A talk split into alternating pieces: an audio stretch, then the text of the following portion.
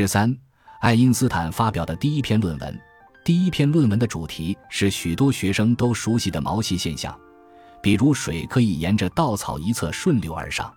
虽然他后来称这篇论文没有价值，但从传记的角度来看，它还是很有意思的。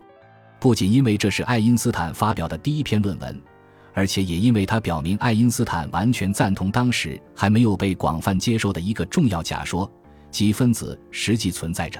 许多自然现象都可以通过分析这些粒子如何相互作用而得到解释。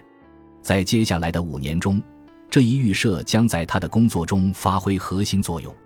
一九零零年暑假期间，爱因斯坦一直在研读波尔兹曼的著作，后者曾经基于无数来回弹跳的分子的活动提出了一种气体理论。这位波尔兹曼是个出色的阐述者。九月里，他激动地对米列娃说。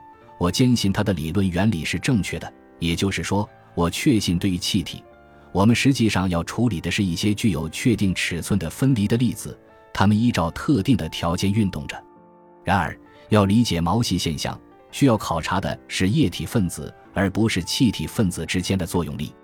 这些分子相互吸引，从而产生了液体的表面张力和毛细现象。爱因斯坦认为，这些力也许类似于牛顿的引力。根据牛顿的理论，任何两个物体都会相互吸引，引力大小与它们的质量成正比，与两者距离的平方成反比。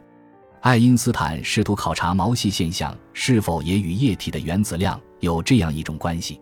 这个想法得到了鼓励，他决定看看是否可以找到一些实验数据来进一步验证这一理论。我最近在苏黎世得到的那些有关毛细现象的结果。尽管看上去简单，却是全新的。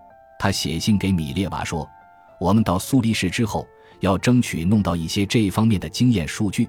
如果得出一条自然定律，我们就把它寄给《物理学纪事》。《物理学纪事》是欧洲顶尖的物理学杂志。一九零零年十二月，他终于将论文寄给了这个杂志，并于次年三月发表。这篇论文不像他后来的论文那样精确简练。”而是给出了一个比较含糊的结论。我从分子间的吸引这一简单观念出发，用实验检验了他的推论。他写道：“我将它与引力做类比。”在论文的结尾，他无可奈何地宣布：“关于我们的力是否以及如何与引力相关联，暂时还不能得到令人满意的结论。”这篇论文没有受到后人关注，在物理学史上没有留下什么影响。其基本猜想是错误的。因为不同的分子对距离的依赖关系是不同的，但这毕竟是爱因斯坦第一次发表文章，这意味着他可以在求职信中附上一篇发表的论文，并向全欧洲的教授做广告。在给米列娃的信中，爱因斯坦在讨论计划发表论文时用了“我们”一词。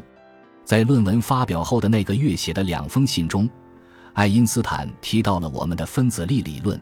以及我们的研究，这便掀起了一场历史争论：吉米列娃在多大程度上帮助爱因斯坦提出了自己的理论？就这个问题而言，他似乎主要是帮助查阅了一些资料供他使用。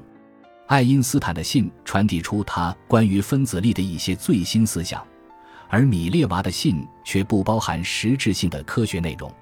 在给自己最好的朋友的信中。米列娃的说法听起来就好像他一直充当着恋人的支持者，而不是科学上的伙伴。阿尔伯特已经写出了一篇物理论文，也许最近就会在《物理学纪事》上发表。他写道：“你可以想象，我为我的爱人感到多么自豪。你知道，这可不是普普通通的论文，而是很重要的，内容涉及流体理论。”感谢您的收听，本集已经播讲完毕。喜欢请订阅专辑，关注主播主页，更多精彩内容等着你。